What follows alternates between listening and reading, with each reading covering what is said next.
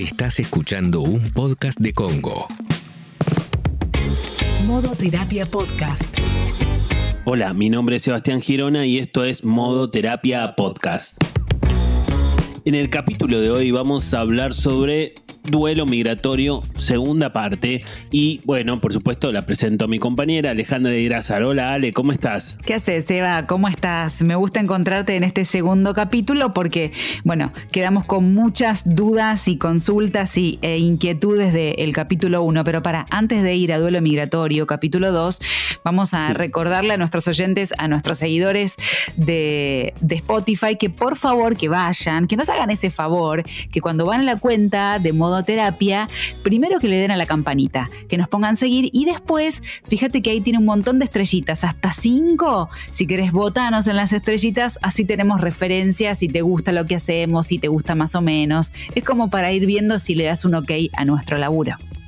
Tal cual, y para también para que yo vaya combatiendo mi ansiedad para que voy siguiendo, viste, semana a semana la cantidad de, votos, ponele, ¿no? Sí, para Seba, por favor. Sí, sí, sí. Tal cual, tal cual. Que tengan compasión de mí, ¿no? habíamos empezado, ¿no? Como, como disparador con un mensaje de Jessica que me mandó por Instagram sobre, bueno, nada, vivir en el exterior y la experiencia de aquellas personas que estamos viviendo fuera y las cosas que van pasando, ¿no? Y bueno, desde ahí se disparaban varios temas.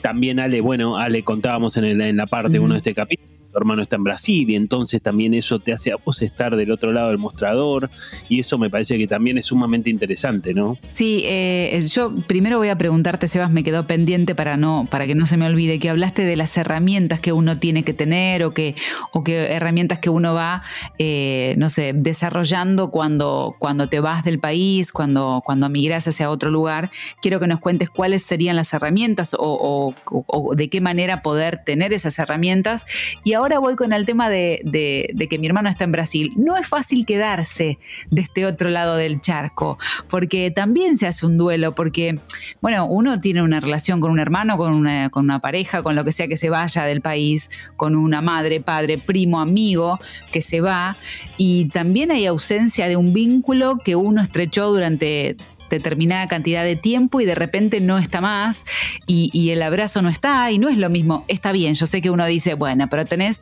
Instagram, WhatsApp, tenés, eh, podés hacer una videollamada, estás casi como cerquita, pero en el abrazo, cuando te falta el abrazo también duele para los que nos quedamos. Completamente, Ale. Es cierto, es cierto que hay un montón de herramientas tecnológicas hoy que nos acercan en muchos aspectos, pero es cierto también que el contacto físico es irreemplazable, sobre todo cuando hablamos de un, de un, cariño y un afecto tan profundo como, un familiar o como un gran amigo bueno, un compañero de trabajo muy importante, etcétera, ¿no? Pero digo, me parece que desde ese punto de vista todas esas herramientas te ayudan, te calman, te dan algo, pero que no termina de ser suficiente, sobre todo para extrañar.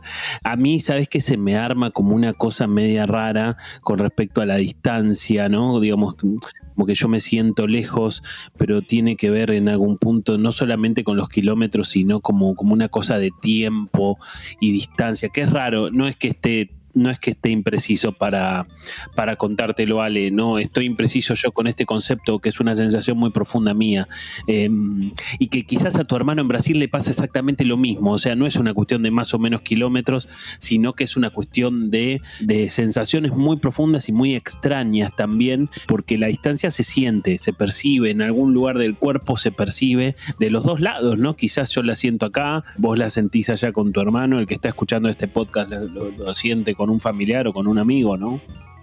Sí, y también, también pensaba que, bueno, además de esto, estos sentires que tienen los que se van, eh, además de eso, también está la adaptación en el nuevo lugar, porque imagino que también es otro camino a transitar, porque por un lado estás duelando eh, el, irte de tus tierras, de tu familia, de todo lo que te era cotidiano, de tu vida diaria, y por otro lado está el nuevo camino a una adaptación diferente. Bueno, tal cual, Ari, yo creo que ahí entran un poco a correr como las herramientas, ¿no? Estas herramientas de las que hablamos de cómo, cómo adaptarse. Yo creo que, como hemos hablado muchas veces en modo terapia, cuando uno tiene un proyecto grande en su vida, o un objetivo grande, sea irse a vivir a otro país o sea algo que hagas en tu propio país, es inevitable que aparezca el miedo y entonces tenemos que saber y contar con ese miedo. O sea, va, a haber miedo antes de, de, viajar y va a haber miedo cuando llegas al otro lugar, a tu lugar de destino, donde vas a ir a vivir. Inevitable. Es así y, es, y, es, y está bien que así sea porque forma parte del asunto. ¿Qué le vas a hacer? O sea, no hay manera de que no tengas miedo, no hay manera de que no tengas dudas, no hay forma de que vos no te preguntes de vez en cuando, che, ¿qué onda? ¿Qué estoy haciendo? ¿No? ¿Estoy haciendo bien? ¿Estoy haciendo mal? O sea, todo un periodo de dudas que de alguna manera se abre. Alguno tendrá más, alguno tendrá menos. Pero, y algo, o sea, yo en este sentido lo digo en el sentido de poder eh, contar con eso.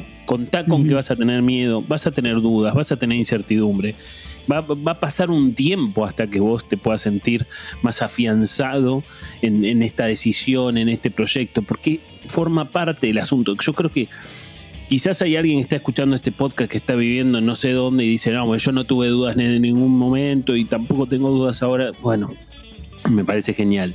Pero digo, en general, las dudas vienen con el pasaje, ¿viste? Claro. Sacás el, aéreo y te viene incluido un, paquetito de dudas, de incertidumbre y de miedos que te van a acompañar durante bastante tiempo. Y Seba, ¿conviene cuando uno se va hacia otro país buscar por Facebook grupos o, comunidades argentinos, de argentinos que estén, no sé, en, tu caso, que estén allá en, España, eh, que se junten, aunque no los conozcas, ¿te hace sentir bien el hecho de estar con gente de tu tierra? Yo creo que, yo creo que conviene, creo que, me parece que te hace bien porque hay un montón de cosas que te acercan. Dicho sea de paso, hmm. en Barcelona, Ale, vos no sabes la cantidad de argentinos que hay. O sea, está plagado de argentinos. Vas caminando dos cuadras y escuchás algún acento argentino.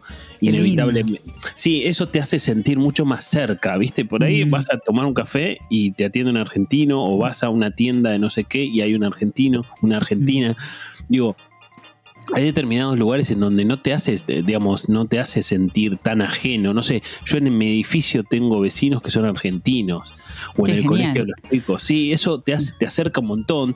Y como como hay tantos argentinos, acá en Argentina se consigue básicamente todo. No sé, acá conseguís cualquier tipo de yerba, conseguís eh, alfajores, viste, mm. de la capital de Cuba, conseguís helados argentinos. Bueno, nada, un montón de cosas. Eso te acerca un montón y si mm. te juntás con argentinos te acerca un montón. Ahora, a mí me parece que además de juntarte con argentinos, también está bueno que te juntes con gente del lugar a donde llegaste o que te empieces a enterar de las cosas y de los problemas y los beneficios que hay en el lugar a donde llegaste, ¿no? También. Y para que te comprometas con la tierra donde estás, ¿no es cierto? Seba, yo sé que tenemos que hacer una pausa, pero antes, escúchame, sé que me dijiste que conseguís yerba, conseguís alfajores, eh, conseguís varias cositas, helado argentino, pero tírame esto, el, asadito argentino, el, la tirita, la, la banderita, el asado banderita, ¿se consigue? ¿Eso querés que te lo responda ahora o después?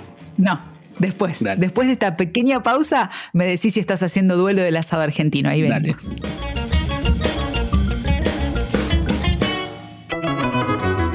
Si estás escuchando el podcast y algunos de los temas que tratamos te incitan a empezar terapia, está buenísimo y te va a ayudar y podés empezar de forma remota o presencial.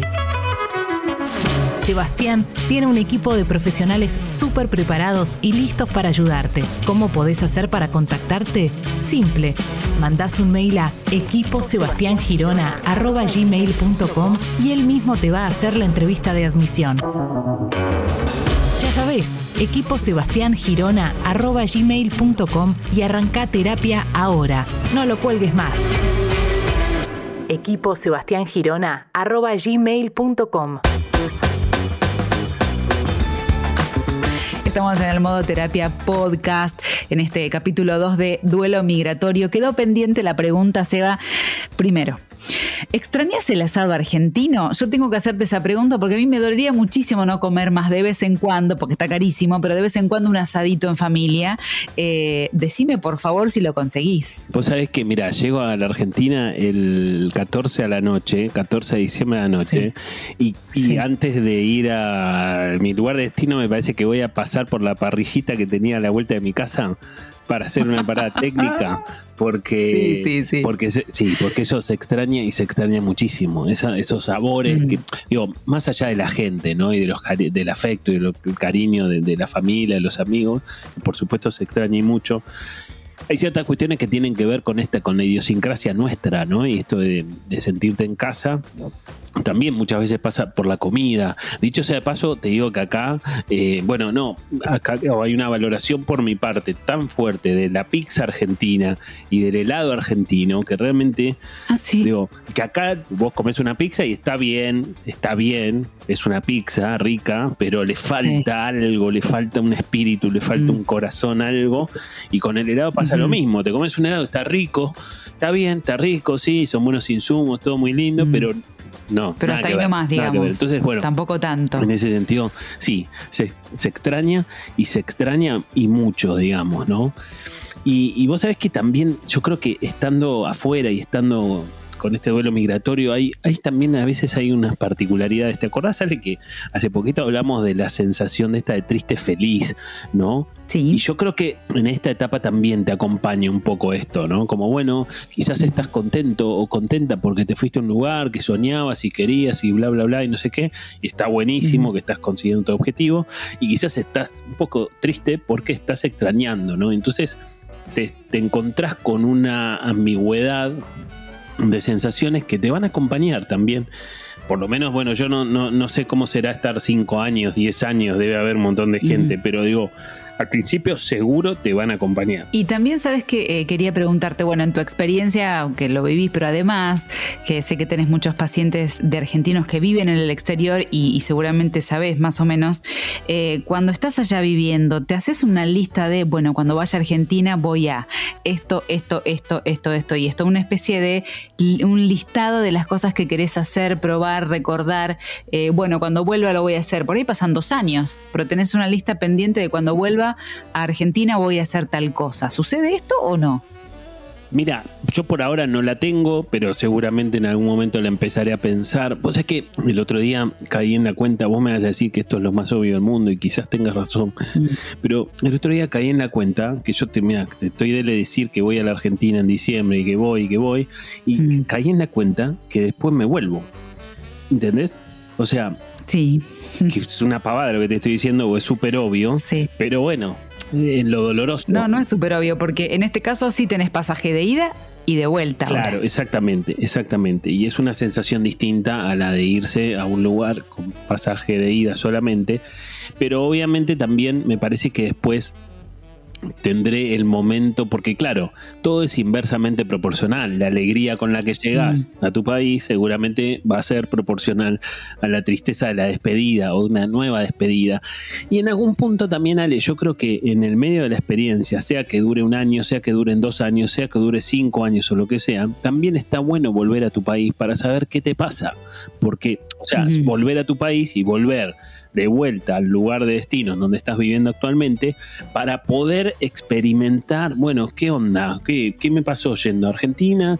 ¿Y qué me pasa cuando vuelvo? ¿no? ¿Cómo me siento? Yo tengo pacientes que me dicen, me fui a la Argentina y volví a donde estoy viviendo y siento que donde estoy viviendo ahora es mi casa, no tanto allá a la. Argentina. Me encantó ir, me encantó ver a la gente, etcétera, pero quería volver a mi casa. Te pueden pasar muchas cosas, pero esos datos Sí. te pueden ayudar a saber si querés seguir viviendo afuera o querés volver a tu país, ¿no? Claro, pero para sentir que tu casa es donde te mudaste, a donde emigraste, imagino que tiene que pasar un poquito más de un año. Imagino, ¿eh? No lo sé. Yo creo que sí, Ale, sí, yo creo que sí, por eso también hablábamos antes como de la pintura fresca, ¿no? De dejar que, que se Sí. asiente un poquito las cosas y para eso necesitas tiempo, inevitablemente necesitas tiempo. A- a- a- yo me acuerdo que yo al principio extrañaba más y a mí la idea, nosotros vinimos con esta idea de dos años y a mí esa idea me sirvió como si fuera una herramienta porque cada vez que me ponía mal o cada vez que me angustiaba o me, me- me ponía triste por extrañar, bueno, decía, bueno, pero son dos años. Son dos años y en dos años vemos, después vemos, en dos años y esta idea de, de- de un tiempo acotado por lo menos me ayudó en esos momentos. Digo, Claro. es un concepto que después por ahí son dos años o son más, no lo sabes, pero en el momento ya el concepto te ayuda como si fuera una herramienta psicológica a la cual vos podés recurrir cada vez que sentís que empieza a pasar algo de esto que inevitablemente en mayor o menor medida te va a pasar. Sí, amortigua el para siempre. ¿Y qué otro tipo de herramientas vos crees que son necesarias o, estratégicamente uno tiene que acudir a ellas para pasarla mejor o transitar de la mejor manera este duelo migratorio? Mira, yo creo que hay una, yo creo que son todas como cuestiones conceptuales, ¿no? Más allá de poder conectar con, con, las cosas, con la comida de tu país o, conectar con la gente de tu país si estás afuera, me parece que eso es todo sumamente valioso y te genera un apoyo importante. Me parece que es, es, es, interesante pensar también en el viaje interno que genera eh, vivir en otro país. Yo creo que inevitablemente eh, irte a vivir a otro país o una experiencia fuerte como esta te deja en otro lugar, psicológicamente hablando. Te deja en un lugar distinto, que no sabes exactamente cuál va a ser, ¿eh? no, no, no sé si va a ser mejor o peor, pero sí seguramente el hecho de, salir de tu zona de confort, de, obligarte, de desafiarte a, tener que... Eh, sortear un montón de situaciones. Bueno, en alguna medida, más o menos, quizás yo te diría más que menos, te hace crecer, te hace, te genera como este desarraigo y te hace como, bueno, acá me las tengo que arreglar solo, acá me tengo que, bueno, tengo que ver cómo hago, te hace, si querés, y, si tenés esa base, te hace te genera como mayor cantidad de resiliencia la experiencia, ¿no? Porque, digamos, tengas poco, tengas mucho, la tenés que sacar a relucir y esta es una experiencia en donde inevitablemente algo de eso va a tener que salir más tarde o más temprano. Vos hablas de experiencia, vos sabés que eh, desde, desde chica que escucho a mi papá que me dice que aprender de la experiencia de los otros es ganarle a la vida y pienso si alguien en este momento está con ganas de, irse a viajar, y de irse a vivir a otro lugar, eh, que está bueno escuchar las experiencias de los otros, ¿no? De cómo fue, para, para saber más o menos que, primero, que lo que te va a pasar no te pasa solamente a vos, si estás triste, si te angustias, si llorás, si extrañas mucho, y para que, digamos, no te sientas solo o sola, ¿no es cierto? Por supuesto, sí, sí, yo creo que siempre está bueno escuchar las experiencias porque te pueden dar datos y te pueden aconsejar y, sacar algunas cuestiones que te van a servir y que te van a venir bien seguramente, pero también siempre es importante tu propia experiencia, ¿no? Entonces, mm. asesorate, informate, si estás en eso, fíjate, hay, en, YouTube hay videos de lo que se te ocurra y de lo que se te plazca con respecto a mm. los trámites que tenés que hacer, cómo es vivir en tal lado, cómo es vivir en tal otro, o sea, la verdad que hoy en ese sentido tenés un montón de opciones que te van a ayudar. Ahora, después después está tu propia experiencia, después está tu propia... Por ahí yo estoy contando lo que me pasó a mí y quizás a los demás no le pasó ni de casualidad nada de esto. La experiencia de cada uno es muy particular y es muy fuerte en sí misma. Quizás algunas de las cosas que yo digo le resonan a otros, quizás a otros les pasaron cosas muy distintas, pero me parece que en ese sentido eh, está bueno ir a la experiencia, ¿no? O sea, hemos hablado también muchas veces en modo terapia de salir un poco de la cabeza, salir de los pensamientos e ir a la, experiencia real de la vida con respecto a lo que quieras hacer, irte a vivir a otro país. A la acción. A la acción, a lo que quieras. No importa si es esto o es otro proyecto, es ir, salir un poco de la rumiación mental e ir a hacer lo que vos tenés ganas de hacer. Me parece que a eso ya de por sí tiene un efecto terapéutico. Le voy a recomendar, siempre recomiendo igual a mis amigos y a mi familia el podcast de Modoterapia, pero puntualmente le voy a pasar estos dos capítulos, el 1 y el 2, a mi hermano Javi, que está en Brasil, en Río de Janeiro, para que escuche este duelo migratorio que tuvimos. Se va muy interesante como siempre, sobre todo porque hoy escuchamos un poquito más sobre tu experiencia de vida. Tal cual, Ale, la verdad que está bueno. A mí también me hizo bien contar estas cosas porque más allá de la mm. excusa del duelo migratorio, también inevitablemente sale cosas personales y a mí me hace bien también. Bueno, ojalá que les haya servido si estás en eso y, y los esperamos en el próximo Modo Terapia Podcast.